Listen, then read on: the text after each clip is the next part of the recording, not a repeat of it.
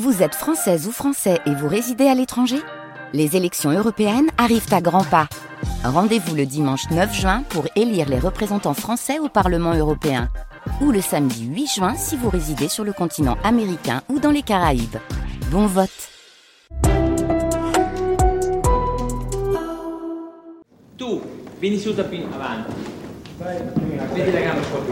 Federico Fellini, l'illusionniste. Une grande traversée de Matteo Caranta et Somanina. Eh, stai in avanti. Stai come stavi? Con le mani. Con le mani come stavi? 37-21 prima. Martin Scorsese note dans un hommage que Federico Fellini est peut-être le seul cinéaste qui soit devenu un adjectif. Fellinien, comme on dit dantesque ou kafkaïen. Fellinien, c'est comme une boîte au trésor. On le prononce et apparaissent des clowns, des défilés de prêtres en habits clignotants, des créatures bizarres, baroques, des femmes gigantesques, des prostituées antiques, des rires monstrueux, du bruit du vent, des cloches, des enfants, les yeux ronds de Giulietta Masina, et puis les belles gueules de Marcello Mastroianni, d'Anita Ekberg, d'Anouk de Claudia Cardinal, la musique de Nino Rota.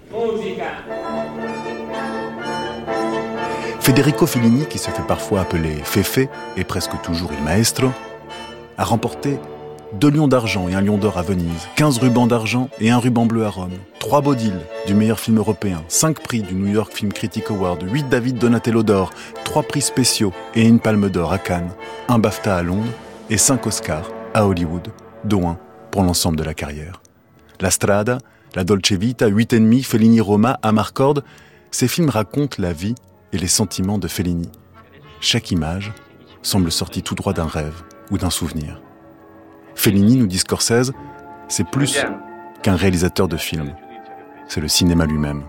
La boîte au trésor fellinienne contient une carte, et sur cette carte s'écrivent à l'encre magique les territoires du continent Fellini. Première halte, épisode 1, l'ombre de Rimini. Rimini, comme toutes les petites villes balnéaires, a sa vie rythmée par deux dimensions très différentes. Il y a la dimension hivernale, où en particulier dans ces petites villes du nord, le brouillard, la neige, mais surtout le brouillard, les font presque disparaître. Et donc on reste chez soi, on sort peu, dans une tentative de vie somnolente, ou dans le meilleur des cas, méditative. Peu de rencontres et toujours les mêmes. Et puis, au fur et à mesure que le brouillard se dissipe, l'annonce de la grande saison et du grand carnaval estival. Rimini è sempre stato due città. Rimini a toujours été deux villes, la ville de l'été et la ville de l'hiver. Mirogori.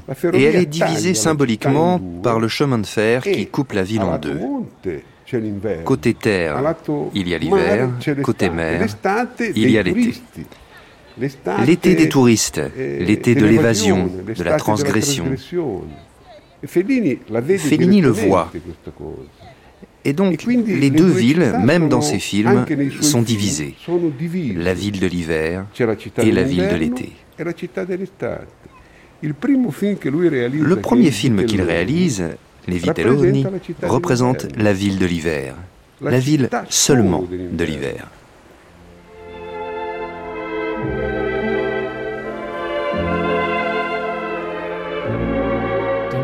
Imaginez une, une petite ville médiévale, un village fermé, un bourg dans lequel tous les bâtiments sont anciens.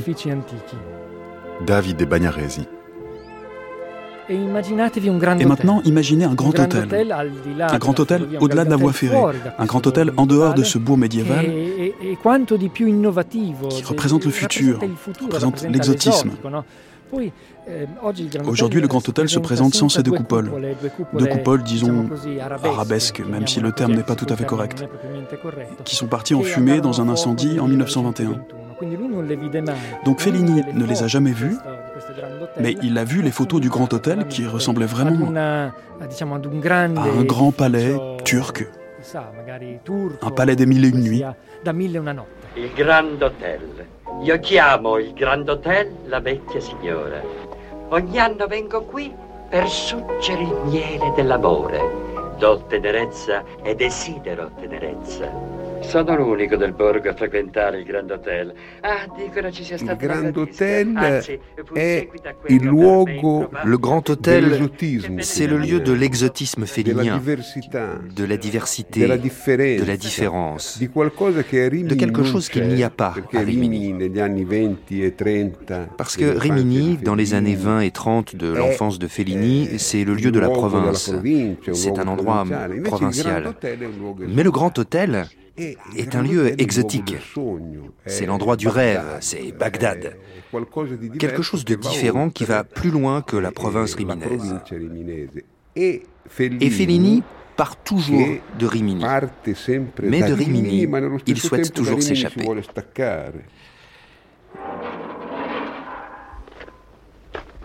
Fellini un est un grand auteur de la province, provincia, mais ma il n'est pas provincial pour un sou.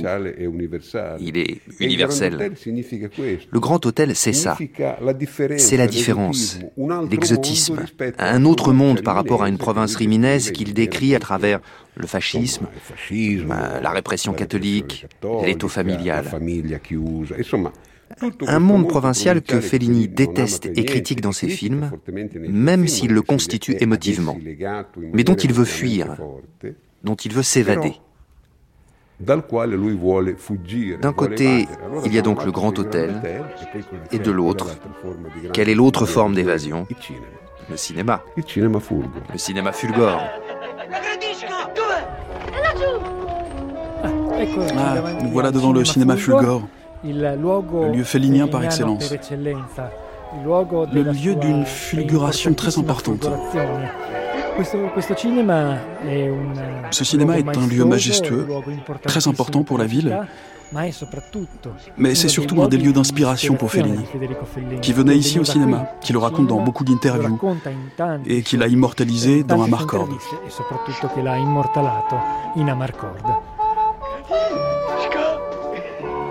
Quando è che lo date la Valle dell'Amore con Gary all'interno, una sala, la sala Voici principale l'intérieur? La salle principale est dédiée à Federico et porte son nom. La salle 2 porte le nom de Giulietta Massina, sa femme. Et ici, tout rappelle l'ambiance de ces années. di quegli anni. Ma il Fulgor è stato soprattutto le immortalato Fulgore a in surtout été immortalisé dans Amarcord. E la. L'anno scorso, no? D'estate. L'ho vista da lontano che entrava al cinema. No, perché siccome a me mi fa svenire la gradisca. Io voglio una moglie come la gradisca. Il cinema non Le è cinéma n'est pas bondé à ce moment-là. c'è nessuno. Il n'y a personne. E avete, presente la scena Je ne sais pas si vous voyez la scène de La Gradisca, qui regarde seule La Vallée de l'amour, un film qui n'existe pas. C'est une invention de Federico non Fellini. Et donc le jeune Tita s'approche che lentement d'elle, doucement, tout doucement. D'abord il est loin, puis à è 10 sièges d'elle, puis è- 4, è puis 10 3, sedili puis 2, di distanza, puis juste à 4, côté d'elle. poi 2, poi è lì accanto a lei, il lui touche la jambe, sa main remonte toujours plus, e et puis arrive cette douche froide. un coup de grâce pour un adolescent quand elle lui dit Tu cherches quoi? E lui lì dice di esserci rimasto veramente male ecco questo Cet échec un des nombreux échecs sexuels d'adolescents imprimés dans Amarcord. diciamo, di carattere eh, sessuale adolescenziale impressi in Amarcord Cosa cerchi? Fellini, première, première fois.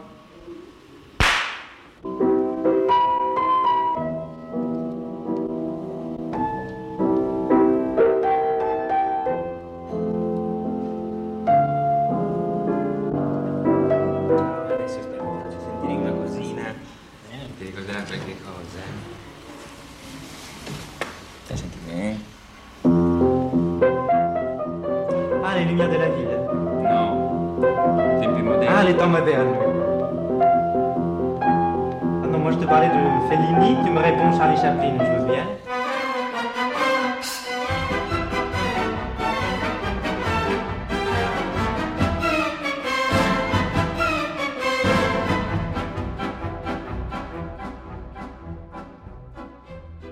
Fellini va au cinéma, il le fréquente, il a ses souvenirs hein, du, du, cinéma de, de Brignone, de Massis, Jean-Noël Castorio, euh, comédien américain, des maîtres de la comédie américaine, Charlie Chaplin, etc. Même si dans ses films, il met beaucoup en scène ses souvenirs de cinéma, les séances au Fulgore. Alors on pense bien aussi à, à un très beau auto-reportage sur lui-même qu'il a fait en 1969 qui s'appelle Bloc Knock d'un cinéaste. Donc il lui revient sur ses séances au Fulgore, ce qu'a représenté le cinéma pour lui, le cinéma des années 20, 30, dans, dans ce cinéma de Rimini qu'il fréquentait. Mais en fait, on sait qu'il le fréquentait finalement assez peu. On sait qu'il a eu des chocs esthétiques. Il y a un soc en particulier, c'est un film de Guido Brinone qui s'appelle Massiste en enfer, hein, qui est 1925. Alors ça, c'est un personnage tout à fait extraordinaire, Massiste. Hein, euh, Massiste, c'est un personnage qui apparaît dans un film qui est tout à fait euh, séminal. C'est Cabiria, qui est sorti en 1914, qui est euh, la première vraie super production mondiale. Et il a gardé un souvenir extrêmement fort de ce film. Il a toujours dit que c'était là, il y avait quand même quelque chose qui l'avait un petit peu euh, attiré sur la voie du cinéma. Mais ce que préfère le jeune Fellini, c'est la bande dessinée. Et c'est d'ailleurs pour ça qu'il va très vite se destiner au, au dessin, il est plutôt doué en dessin. Fellini a continuato a disegnare Fellini dessine pendant toute son enfance, son adolescence, et il se spécialise dans les caricatures. addirittura ogni volta che ne fa una, i suoi et compagni di classe, tout le monde l'entoure dès qu'il en fait une. fanno capanno attorno a lui. E proprio qua, dove oggi c'è un, un parrucchiere, noi abbiamo questa, Et ici, un ricordo. là où aujourd'hui il y a un coiffeur, on a des photos d'un atelier théâtral qui s'appelle Febo. E Febo è, un, un nome che deriva da Fellini e Bonini, Febo, due amici, la contraction de Fellini et un- e Bonini. Deux amis, un peintre et un caricaturiste qui travaillent ensemble. ehm, disegnano? E Bonini fa i suoi dipinti bellissimi per sé, mentre invece Fellini ha il compito Bonini in fait ses peintures et Fellini, lui, doit aller à la plage e pour vendre des caricature caricatures aux touristes qui prennent le soleil. che si godono il sole. Potete immaginarvi una cosa, un totale fallimento, nel senso che Fellini intanto Mais c'est un échec total. D'abord, Fellini déteste aller à la plage, donc il y va complètement habillé, souvent en blanc, e et il va de parasol en parasol pour proposer ses caricatures, mais sans succès. caricatura. E. E Et il raconte qu'en rentrant, il il s'arrêtait devant le Grand e Hôtel il et il stabilimento rêve le Grand. Hôtel. E poi faceva un'altra cosa molto importante. Lui eh, disegnava Une chose importante, il dessinait aussi les affiches des films qui étaient projetés au cinéma Fulgor. Fulgore. E. En échange, il gagnait des entrées gratuites que lui donnait le propriétaire du Fulgor, dont il fait la caricature dans un marcorde. Ronald Coleman, celui avec le sourire américain, c'est le propriétaire e du in cambio Fulgor. aveva appunto questi biglietti con i quali faceva entrare gratuitamente gli Et donc il avait ses tickets pour lui et ses amis.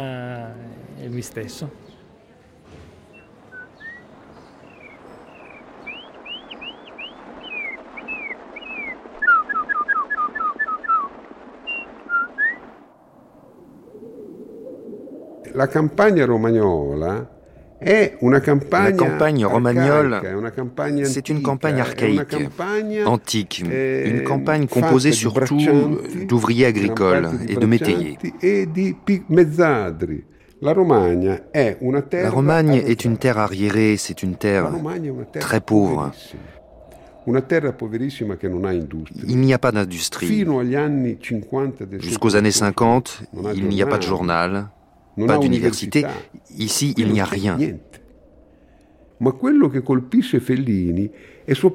ce qui frappe Fellini, c'est surtout le monde magique, e le monde antique, les rites, les traditions, tout ce qui est mystérieux, bizarre, les fous par exemple.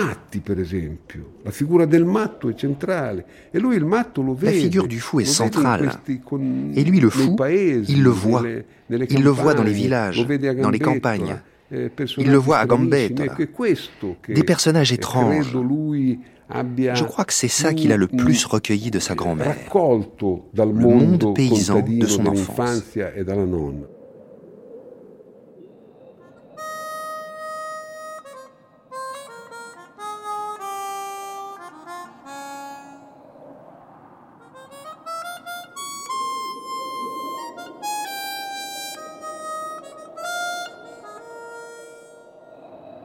Ce qui va nourrir Fellini, c'est le souvenir de Franchkeinia, qui était sa grand-mère. La grand-mère, euh, vous voyez les, les, les, vieux, les vieilles dans les films de Fellini, que ce soit dans Roma, que ce soit évidemment dans Amarcord, ils sont toujours représentés un peu comme des sorciers en fait. Hein. Et ce qui va le nourrir aussi, c'est le bruit du vent, le bruit du vent dans la campagne qu'il entendait quand il était enfant. Et c'est ce bruit que euh, euh, il replacera souvent dans ses films, le bruit du vent, parce que pour lui, ce bruit du vent, c'est le temps qui passe et c'est également l'usure, c'est-à-dire pour lui qui est un grand mélancolique, c'est le, vent, c'est ce qui emporte et qui est une métaphore de la mort et de l'oubli.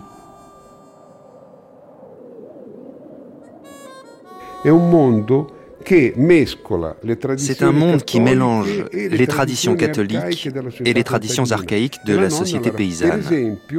Et sa grand-mère la représente. Fellini parle beaucoup de la synesthésie, ce phénomène par lequel on voit une image et cette image se transforme. diventa un'altra cosa, che so, senti il eh, muggito di un, di un bue, On entend le mugissement d'un bœuf et une langue apparaît devant nos yeux. Ecco, e C'est Fellini qui raconte ça. Et ça le marque beaucoup. Eh, Selon lui, ce genre de choses se produisait dans les campagnes, à Gambettola. Est-ce que c'est vrai? Est-ce que c'est faux? Ça, on ne peut pas le savoir.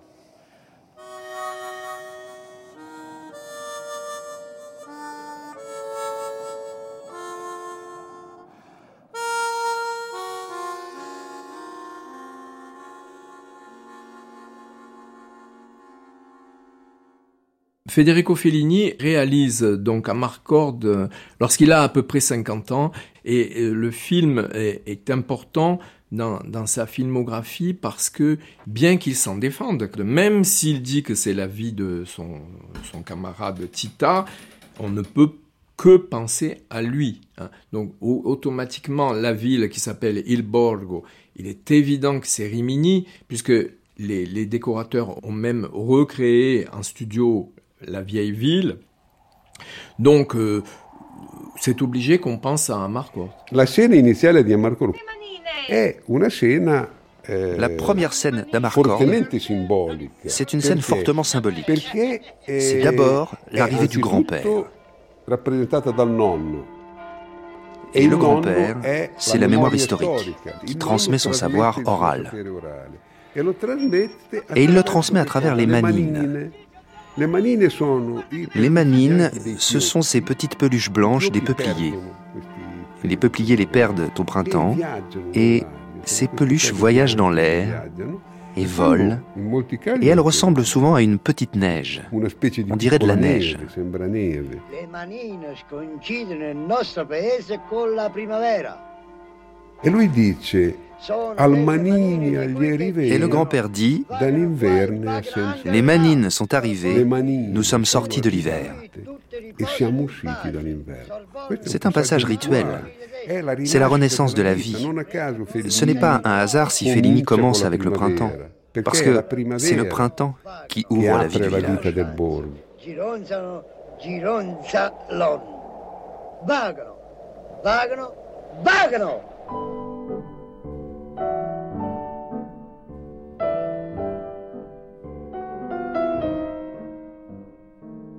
Il faut préciser que, naturellement, Fellini a tout réinventé. Il a tout réinventé et tout transformé. Et il s'est construit, selon ses propres mots, une mythologie de l'enfance. C'est lui qui le dit. Ah, A, moi. M apostrophe, me. Arcorde, souviens. Amarcorde, je me souviens. C'est si simple. Il se souvient de son enfance et de sa jeunesse. Et comment le fait-il en dialecte. Parce que le dialecte est ce qui lui permet de retourner dans sa Rimini, qui n'est pas celle, enfin je veux dire, qui est celle de son invention.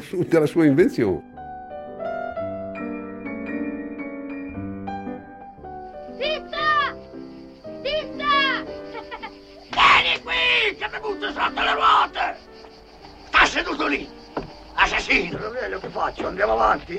Sì, va, va. Una mia naturale inclinazione J'ai un penchant naturel pour m'inventer.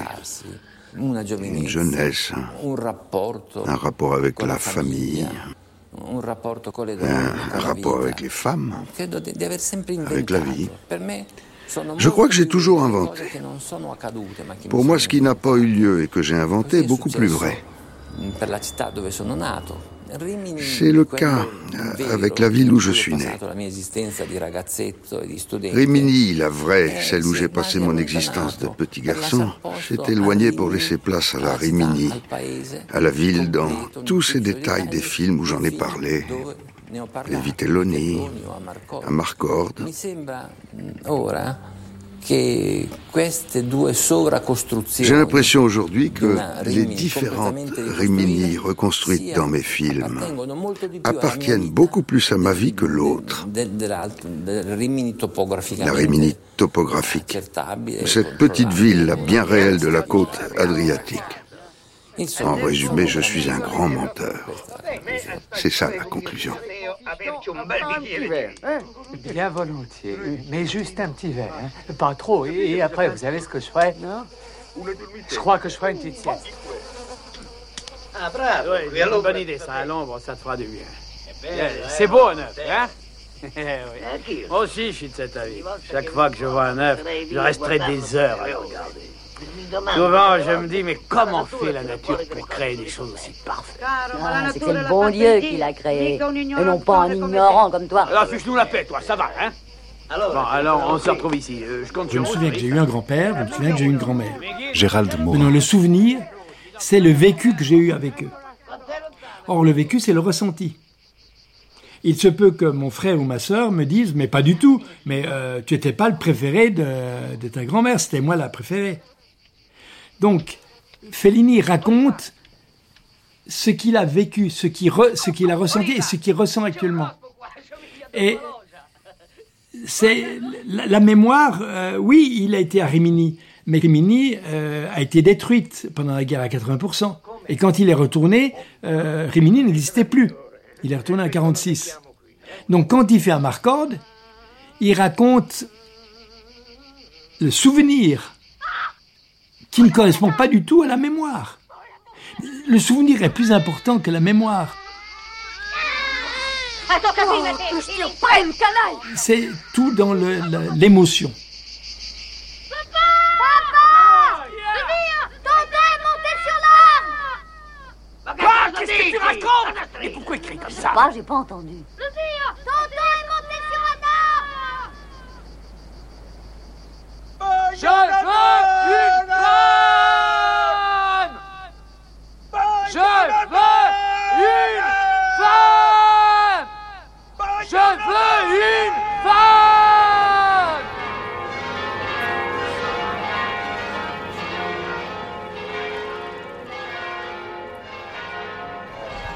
Questa è una casa nobiliare, siamo nel centro di Rimini, nel centro Ça, c'est une maison nobiliaire. di Rimini. Et nous sommes au cœur de È un Rimini. palazzo del 600. In questo palazzo Fellini vi abita. Fellini vit dans cet immeuble du 1921 XVIIe siècle de sino al 1921 1926 à 1927. Quindi fa i primi anni, passa i primi anni della sua vita. Questo palazzo adesso è, è chiuso da, da una cancellata, però all'interno si può Cet vedere immeuble, una maintenant, corte, est fermé. una corte interna. E lì Mais à l'intérieur, on peut voir une cour. Et c'est dans cette cour intérieure que Fellini jouait avec son petit frère, Riccardo. Fellini racconta dei giochi che facevano. Et il y a beaucoup d'interviews où Fellini raconte ses jeux et le motif que chantait une femme. Je ne sais pas si vous vous souvenez dans Amarcord. Cette femme qui siffle un motif.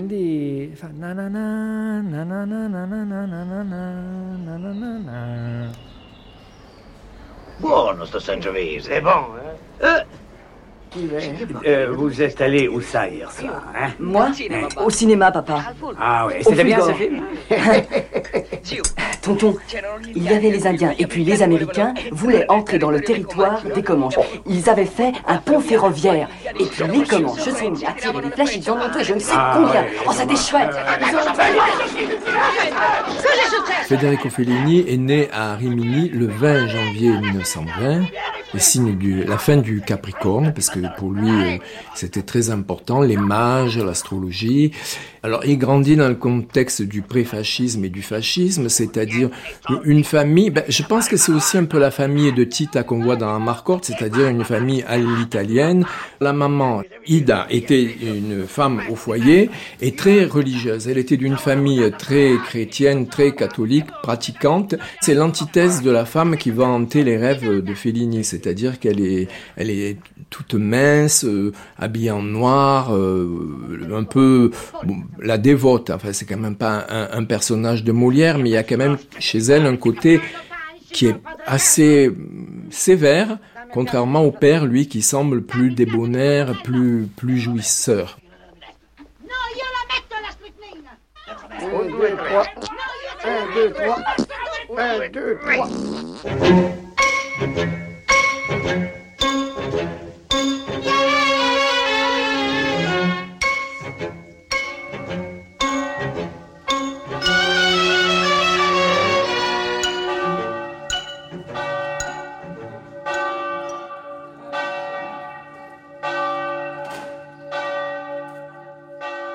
Federico Fellini abita in una casa che è nel retro di un Federico teatro. Fellini habite plus tard dans une maison qui se trouve derrière un théâtre. Questo teatro si chiama Politeama, che dal greco Et ce polis, théâtre porte le nom fabuleux teama, de teatro du grec popolare beaucoup, eh, théama, aveva spectacle. una vasta serie di, di C'était un théâtre populaire qui faisait tout type de dall'operetta représentation, de l'opérette au spectacle pour enfants. spettacoli per bambini. Ecco, nei due anni in cui Federico Fellini abita Pendant les deux ans où Fellini habite derrière ce Politeama théâtre, le Polythéama spettacoli se spécialise dans les E spectacles pour enfants.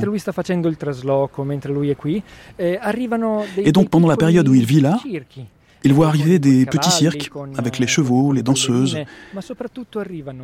mais surtout les e marionnettes et les pantins. E Federico Fellini raconte ça comme un choc. Et dans son livre autobiographique le plus connu, il parle de cette maison comme la maison de la fulguration, de la première fulguration.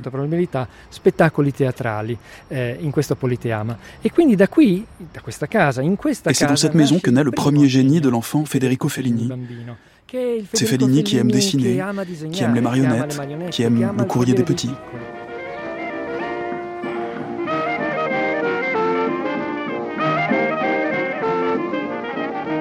C'est le départ euh, du, rêve du marionnettisme, c'est-à-dire faire des marionnettes, c'est-à-dire euh, fa- façonner euh, la matière brute pour en faire des, êtres vivants, vivants entre guillemets. Et c'est là, c'était le projet originel de Fellini, c'est-à-dire comment il a accédé à, ce désir de faire ou du théâtre ou du cinéma, bien que ce n'était pas dans son idée euh, quand il avait euh, 8-9 ans, bien sûr. On raconte, et lui aussi le raconte à l'envie, qu'il avait fui avec un cirque pour suivre un zèbre malade, pour, pour le soigner. Mais, mais ça, alors, des biographes disent que c'est en partie vrai, d'autres disent que c'est complètement inventé, mais ça serait pas étonnant de la part de Fellini. Suivre un cirque pour soigner un zèbre malade, c'est vrai que ça fait très beau dans une autobiographie ou dans une biographie, ça, c'est une incitation à la rêverie.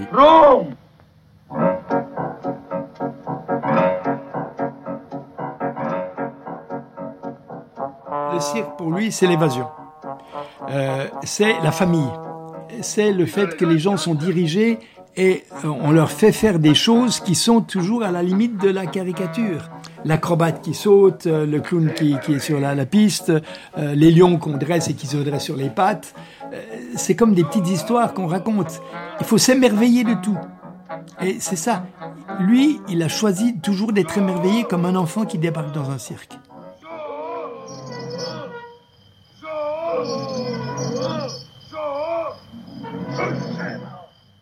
Tel qu'il le montre, par exemple, dans le film Les Clowns, il y a une, Olivier une Maillard. scénette très très jolie où il est enfant et il voit par la fenêtre monter un chapiteau sous ses fenêtres.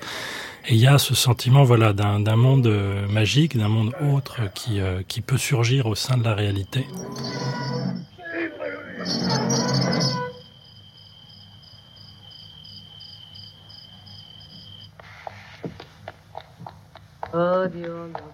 Ma che cos'è? È il circo, se non stai buono ti faccio portare via da quei zingari.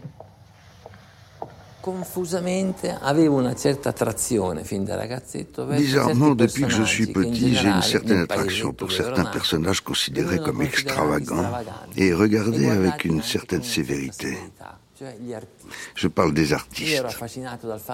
D'abord, j'étais fasciné par le fait qu'ils n'allaient pas chez le barbier et qu'ils portaient des cheveux longs, qu'ils se lavaient peu, qu'ils avaient les ongles sales et que personne ne leur disait rien. Qu'ils s'habillaient avec des couleurs vives, que souvent ils se promenaient avec de belles femmes à leurs bras, qu'ils mangeaient à l'heure qu'ils voulaient, ils se préparaient à manger dans leur atelier. Et puis je les admirais parce qu'on les considérait comme des canailles et des vagabonds. Le clown, justement, est à la fois homme, mais en même temps quelque part un peu monstrueux, un peu grotesque, par la gestuelle, par les mimiques, par le maquillage, par euh, le comique outrancier, outré, etc.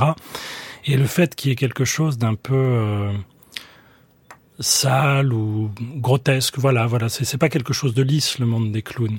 Et je pense que ça a pu euh, totalement être lié et peut-être même contribuer à faire naître sa conception de l'humanité d'une certaine manière du côté d'une perception outrée qui serait, euh, comme dans toute une grande tradition européenne, hein, comme chez Rabelais, comme chez Swift, euh, comme chez Bruegel, qui serait la vérité en fait de l'humanité.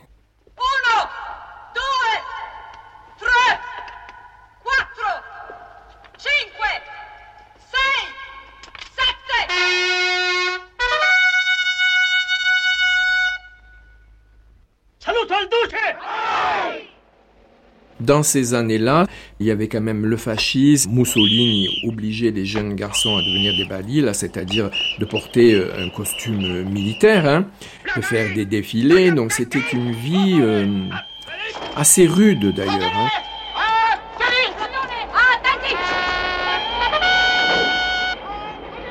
Allora, non era possibile à l'époque, il était impossible de penser à autre chose qu'au fascisme. Le fascisme a cerné l'Italie comme la mer et l'a fermé de toute information extérieure. Il n'existait que le fascisme. On savait qu'il y avait un président en Amérique, mais on pensait qu'il était pareil que Mussolini. Il n'y avait pas de possibilité pour ceux de ma génération. Nous sommes nés avec le fascisme. Nous avons été éduqués dans cette stupidité pompeuse et solennelle. Il n'y avait pas la possibilité d'imaginer autre chose.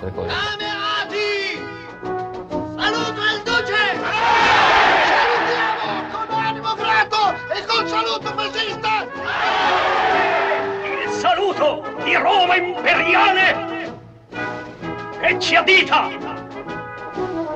la via del destino dell'Italia.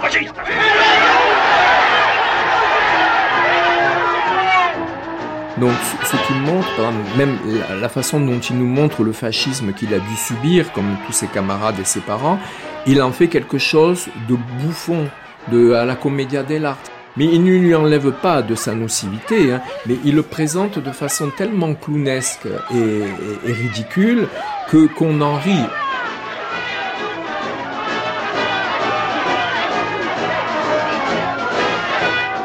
Il a souvent expliqué ça qu'il y, a deux catégories d'humains, les clowns blancs et les augustes. C'est-à-dire que euh, lorsque on prend deux individus, qu'on les regarde avec les yeux d'un caricaturiste, on voit effectivement que, bon, c'est peut-être pas aussi strict, hein, mais il y a des gens qui sont des clowns blancs, c'est-à-dire ils sont autoritaires, ils se croient beaux, ils marchent droit, ils ont, vous savez, le clown blanc avec le costume à paillettes, le chapeau pointu, maquillé de façon blafarde, et l'Auguste qui fait que des bêtises, qui s'embranchent, mais à la fin, c'est l'Auguste finalement qui prend, c'est la dialectique du maître et de l'esclave, parce que c'est lui qui prend le pas.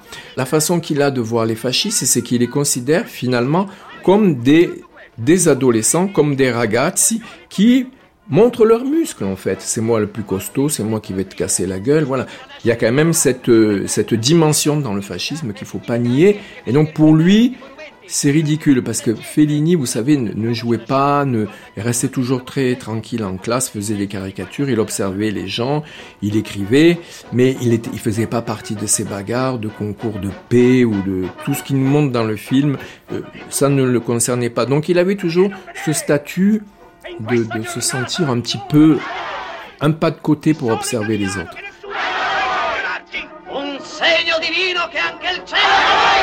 Miranda. Miranda! Chiuso il Qui a fermé la grille?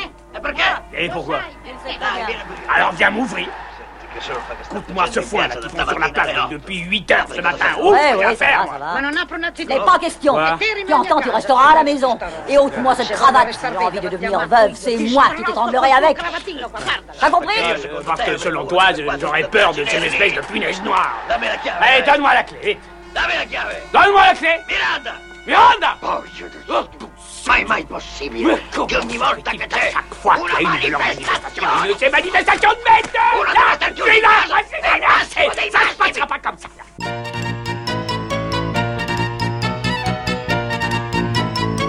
Fellini è stato molto criticato da molti per Amarcord On a beaucoup reproché à eh, Fellini de ne pas avoir assez critiqué le fascisme dans Amarcord. On lui disait, mais le fascisme, c'est pas comme ça. C'est bien pire que ce que tu as raconté. Mais ce n'est pas vrai. Fellini est intimement antifasciste. Au plus profond de lui, il ne supporte pas ce comportement hyper rhétorique, qui est un peu l'image du romagnol, du grand orateur. Ecco, Mussolini, par exemple, incarne E le romagnol. Et Fellini ne supporte pas ça. Fellini, c'est un autre type de invece romagnol. C'est le poète, le rossignol. C'est une manière d'être intime, réflexive et critique de cette romagnolité si exubérante, toujours obligée de démontrer que rien n'a de valeur. Di dimostrare che non gli importa niente di niente. E nel film li dans mette le film, dans Amarcord, il se moque d'eux d'une manière radicale. Pensate al federale che federale, Pensez au fédéral, le numéro un des fascistes qui est tout petit, eh, qui se pavane, ou pendant la parade. Fellini Fellini cherche à raconter le fascisme, pas forcément du point de vue politique, ça l'intéressait peu parce E qu'en nel 73, 73, en Italie, le cinéma politique était dominant. Il y avait beaucoup de bons réalisateurs qui faisaient du cinéma politique. Lui, Lui, no. non. Lui gli interessa di che cosa del fascismo? Ce qui l'intéresse dans le fascisme, c'est la dimension psychologique. C'est le drame de ces jeunes qui n'arrivent pas à grandir, les adolescents manqués, qui deviennent fascistes, qui deviennent la pire chose qu'on puisse être. Ce sont toutes ces personnes qui n'ont pas réussi à grandir et qui vivent dans e l'intimidation, nell'arroganza e et dans la violence. Pour Fellini, le fascisme, c'est un arrêt de la croissance. Con uno sdegno che cresce. Per Dio, com'è possibile essere così cretini? 4, 5, 6, 7, 8, 9, 25, 26, 27, 28, 29, 30, 31, 32, 33, 34, 35. Ah, non, a me, a me. Stop, stop, a me. Probabilmente se non fosse esistito il cinematografo, se non avessi incontrato Rossellini e se il Cirque Queste fosse ancora così come spettacolo di una certa attualità, Il est probable que si le cinéma n'avait pas existé, que je n'avais pas rencontré Rossellini et que si le cirque équestre était toujours un spectacle au goût du jour, j'aurais beaucoup aimé être le directeur d'un grand cirque équestre. e nello Parce que le, le cirque équestre est un mélange de technique, de précision et d'improvisation. Il y a toujours un risque durant le spectacle. Même s'il a été préparé et répété, on vit quelque chose. Il y a des girafes, des tigres, et cette manière de créer et de vivre à la fois sans l'isolement ascétique d'un homme de lettres ou d'un peintre, mais d'être plongé dans sa création au moment où on la vit. C'est ça le spectacle du cirque. Sa force et son courage. questa forza, questa, questa, mm, questo, cor- questo coraggio. E mi pare che anche il cinematografo sia esattamente la stessa Le cosa. cinéma, c'est pareil. Au fond, c'est quoi faire un film? Bien sûr, c'est mettre de l'ordre dans les fantaisies et les raconter avec une certaine précision. Mais pendant qu'on fait le film, la vie de la troupe, les rencontres qu'on fait, les nouvelles villes qu'on visite pour habiter ces histoires, toute la vie d'un tournage de cinéma nous charge d'émotions, nous enrichit. Faire un film, c'est plus qu'un fait professionnel. C'est une manière de donner un sens à la vie. Pronti a capo, da capo, da capo. Motore, zitti. Signorina, posso uscire? Bobo ha fatto una puzza. Ma che dice mai? Non sei mai. Non è vero, non le faccio le puzze. Sale, sale. Non le faccio. Alboino firmò la pace. Ignazzi, fuori! Ecco qua, non è difficile. Quelles sont les figures euh, clownesques ou sombres euh, qui euh, peuplent l'enfance de Fellini, Olivier Maillard? Alors, il y a une, une galerie de, de, personnages dans, dans Amarcord, notamment de, de, de, professeurs tous plus tarés les uns que les autres, euh, extrêmement drôles, hein, et, et, on voit qu'ils se situent vraiment du côté du garnement, hein, du mauvais élève euh, face à eux. Tels qu'on les voit se déployer, soit dans les, les récits qu'il en fait, soit évidemment dans ses films, euh, ce sont généralement les figures euh, d'autorité. Alors, siccome qualcosa bisognava pur dire. Alors, comme il fallait bien dire quelque chose, je lui dis que oui, je m'étais touché une fois, mais à peine, et que je m'étais tout de suite repenti. Comme ça, il était content. Il m'ordonna de réciter trois patères et quatre ave et il me renvoya. Tre pater ave gloria e cosa salva peccatis tuis.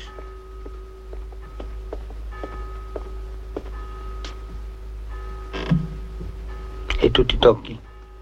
Guarda che calamari che c'è. Avec des cernes pareilles, bien sûr, que tu te touches. Oui, tu te touches. Oh, bah, une fois, c'est tout, je me suis touché dans le garage. Tout à fait. Euh, pousse pas Grouille-toi On va le faire tous ensemble. Gianarlov! La gradisco! È tutta della tabaccaia! È permesso?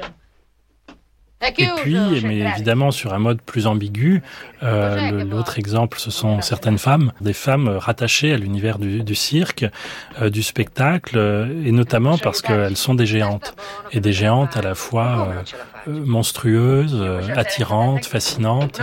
On peut penser au poème de Baudelaire, hein, dans les, les, Fleurs du Mal, sur la géante justement, dont le, le corps devient un paysage, donc on a envie les seins qu'on a envie d'escalader, le, le, le sexe vers lequel on a envie de plonger, etc. Et euh, là, effectivement, oui, je pense que aussi avec ces femmes, euh, on a on a quelque chose qui n'est pas si éloigné du cirque.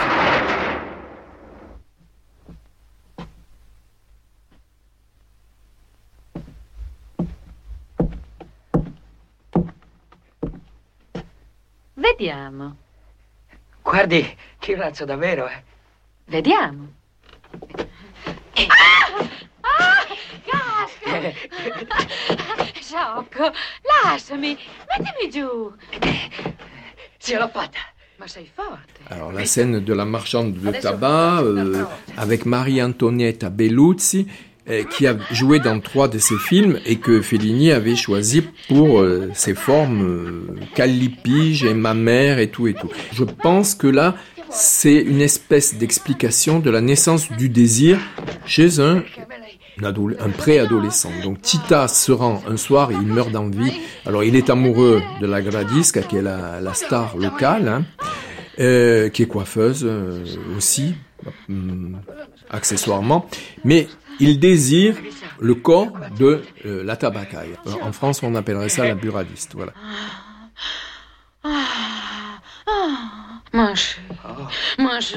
Donc elle est énorme, donc il, il essaie de la soulever, et en même temps qu'il la soulève, on dirait qu'il pèse son désir. Et donc, il la repose sur un paquet de sel parce qu'il est épuisé de l'avoir soulevé. Et c'est là qu'elle lui donne ses seins et il sait pas comment comment on fait avec une femme. Donc il souffle et croit que c'est des ballons qu'on gonfle en fait. Et elle, elle, elle, le chasse en lui disant que bon, euh, ça l'exaspère de voir qu'il sait pas s'y prendre. Hein.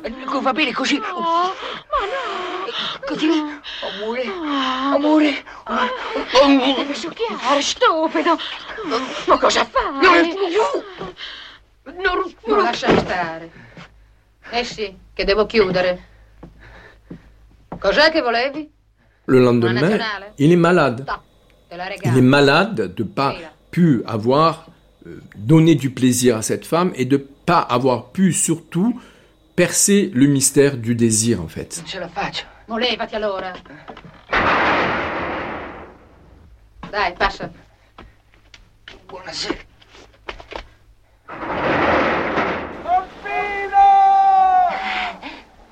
Il y a également celle qu'il appelle la volpine, c'est-à-dire la renarde, euh, qui est nymphomane et qui est toujours en train de draguer sur le bord de la mer, comme si elle surgissait de la mer, comme si de, euh, les, fantasmes venaient de, cette eau qui, lui fait peur en fait.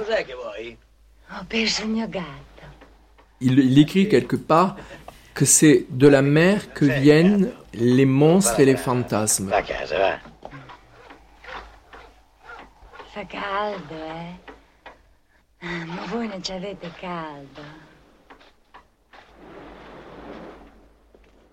Il y a ce souvenir de euh, la mer qu'on voit couleur d'huître un peu, c'est-à-dire euh, pas du tout une mer avec des baigneurs. C'est une mer mélancolique. Donc euh, elle est sombre, elle est grise, elle est brumeuse, il y a du vent. Donc elle n'appelle pas à la baignade heureuse, par exemple, au pâté de sable, à, à tout ce qu'on peut imaginer des villégiatures de bord de mer, par exemple. Et je pense que c'est ce qui touchait le plus Fellini, justement cette mer sombre.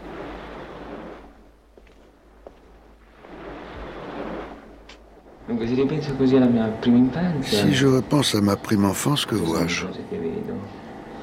Les premières images qui me viennent à l'esprit, à la mémoire, si je repense à mon enfance, je vois un petit garçon assez antipathique dans sa manière d'être volubile, menteur, de, de feinter, de se comporter. Quand j'étais enfant, j'étais extrêmement maigre et très pâle. Et je me complaisais là-dedans, dans cet aspect inquiétant. Parce que j'avais les grands yeux, les cheveux noirs, et je cherchais à souligner cet aspect lugubre. Et donc, euh, je m'habillais en noir, avec ma frange brune. Mais ça, c'est ça ou c'est la vérité? Non, non, non, c'est la vérité.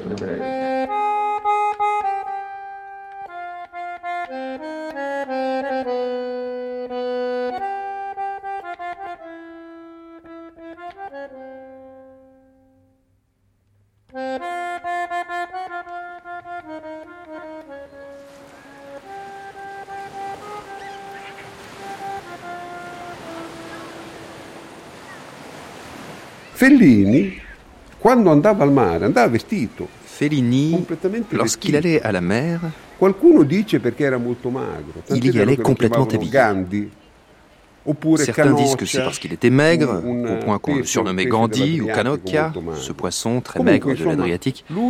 Bref, il allait à la mer sans se déshabiller et c'était ça, son rapport à la mer.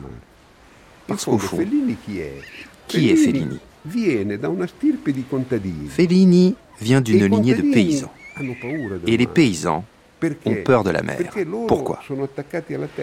Parce qu'ils sont attachés à la terre et que pour eux, la mer représente les Turcs. Elle signifie les vols, les viols, les attaques. Et donc il porte cette mémoire lointaine de ces attaques et de ces peurs. Et cette peur agit. Donc la mer est le lieu de la peur, du mystère, et c'est ça, la mer, pour ceux du bourg.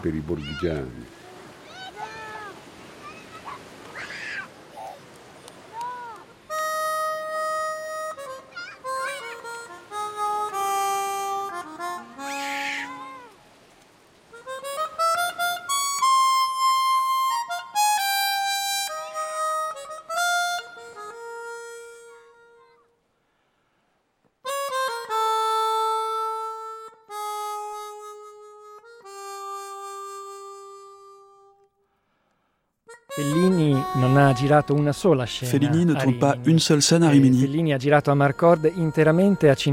Il a tourné à Marcord uniquement à Cinecittà. D'abord parce que la ville et le bourg d'Amarcord est un village de la mémoire inventée.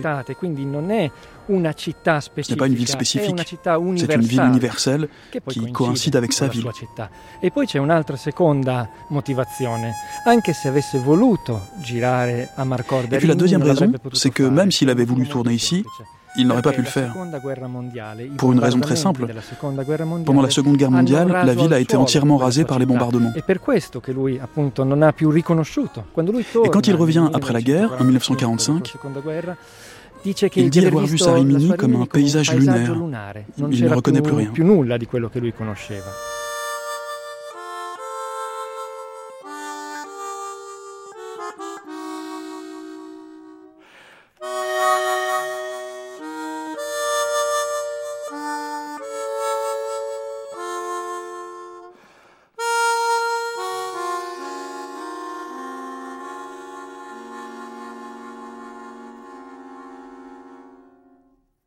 Rimini non è un'ombra, io, io più che un'ombra la vedo Rimini come un fondamento. n'est pas une ombre. Un elemento nutritivo. Plus qu'une ombre, je la vois comme un fondement, comme un élément nutritif. Fellini prend cette mémoire et en fait un nutriment, comme un plat de pâtes qui lui permet de construire. Et il réinvente tout, il n'est fidèle à rien. Fellini est un menteur, une contrefaçon pure et simple, il le dit lui-même. La vérité d'un réalisateur se trouve dans ses films, mais je suis sûr que ce type de Fellini, sans Rimini, nous ne l'aurions jamais Rimini trovava difficilissimo questo rapporto con, con la sua città. Mais il n'aimait pas venir à Rimini, c'était très difficile pour lui. Ce rapport avec sa ville qu'il avait beaucoup raconté. Et c'est difficile à expliquer, mais c'est vrai, il venait à Rimini, mais jamais de manière officielle, parce qu'il détestait, et ça faisait partie de son caractère, il détestait les célébrations, les hommages. Laissez-moi vous raconter une anecdote très drôle. En 1966 sort euh, Giulietta degli Spiriti. Et lui, pour la première fois après tant d'années, accepte de venir à Rimini et de présenter le film. Chose inédite. Il ne l'avait jamais fait. Donc les préparatifs se mettent en branle, la fête s'organise et tout le monde attend Fellini. Et le maire de l'époque, Ceccaroni, lui envoie une très belle lettre. Cher maestro, votre ville est heureuse de vous attendre à bras ouverts pour honorer votre génie, votre grandeur, etc. etc. Fellini répond par un petit billet. Ringrazio, la ringrazio Cher Monsieur le maire, je vous remercie, ainsi que mes concitoyens, de votre accueil, mais surtout, je vous en conjure, n'en faisons pas tout un cirque. Federico Fellini. Fellini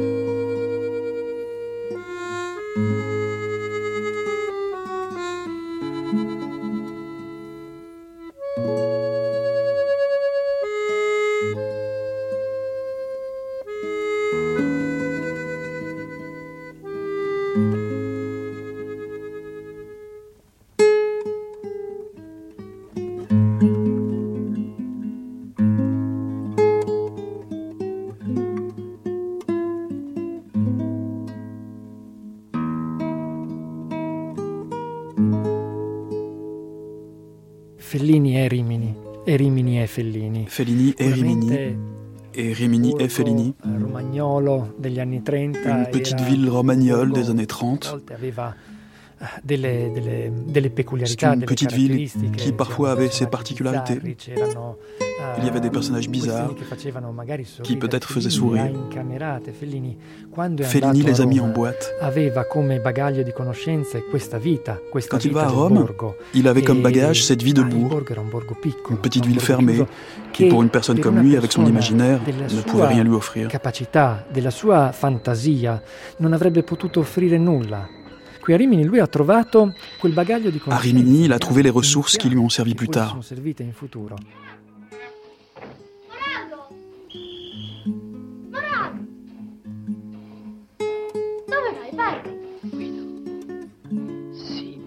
E dove vai? Non lo so, parto, non lo so. In vettura, in vettura. Vai. Ma che cosa vai a fare allora? Non lo so. Devo partire. Vado via. Ma non stavi bene qua?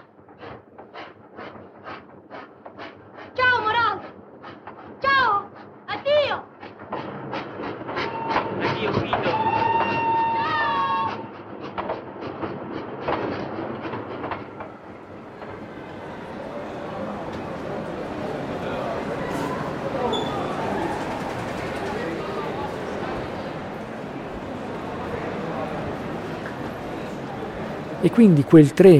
Et gennaio Et donc ce train qu'il prend en janvier 1939 a, d'une certaine manière, inventé Fellini. Quello Mais il ne pouvait devenir ce qu'il est devenu seulement à Rome.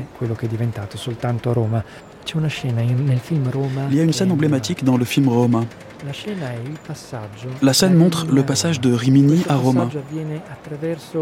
Et ce passage est montré à travers un lieu symbolique qui est la gare des trains. La station ferroviaire d'origine du protagoniste est une petite station avec deux poules et trois personnages étranges et immobiles. La scène suivante, on voit la station Termini de Rome, avec des gens de toutes sortes, des panneaux publicitaires, des bruits. Et on voit l'acteur qui interprète le jeune Fellini ému par ce cosmopolitisme qu'ici il n'aurait pas pu trouver. essere emozionato di, questa, di questo cosmopolitismo che qui non avrebbe potuto vivere.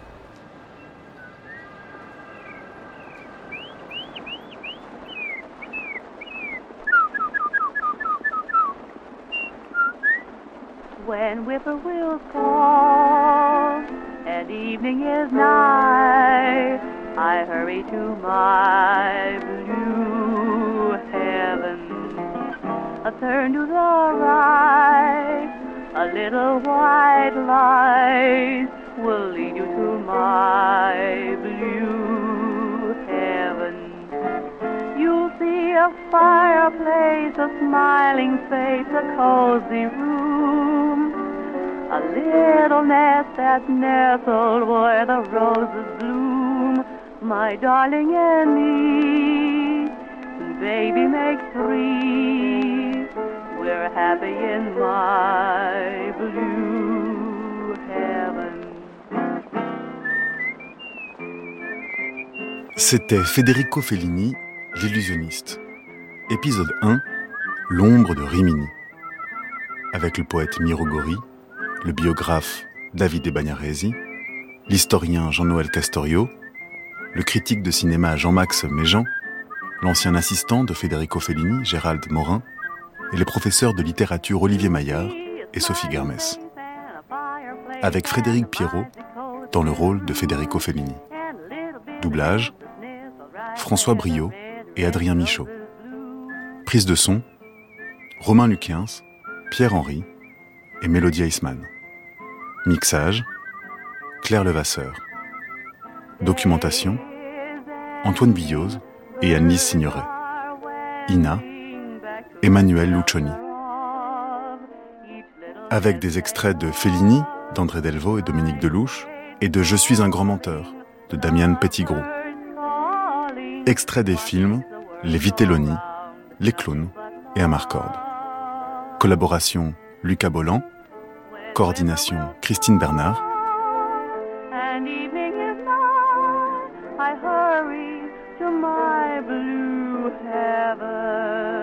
Federico Fellini, l'illusionniste. Une grande traversée de Matteo Caranta, réalisée par Somanina.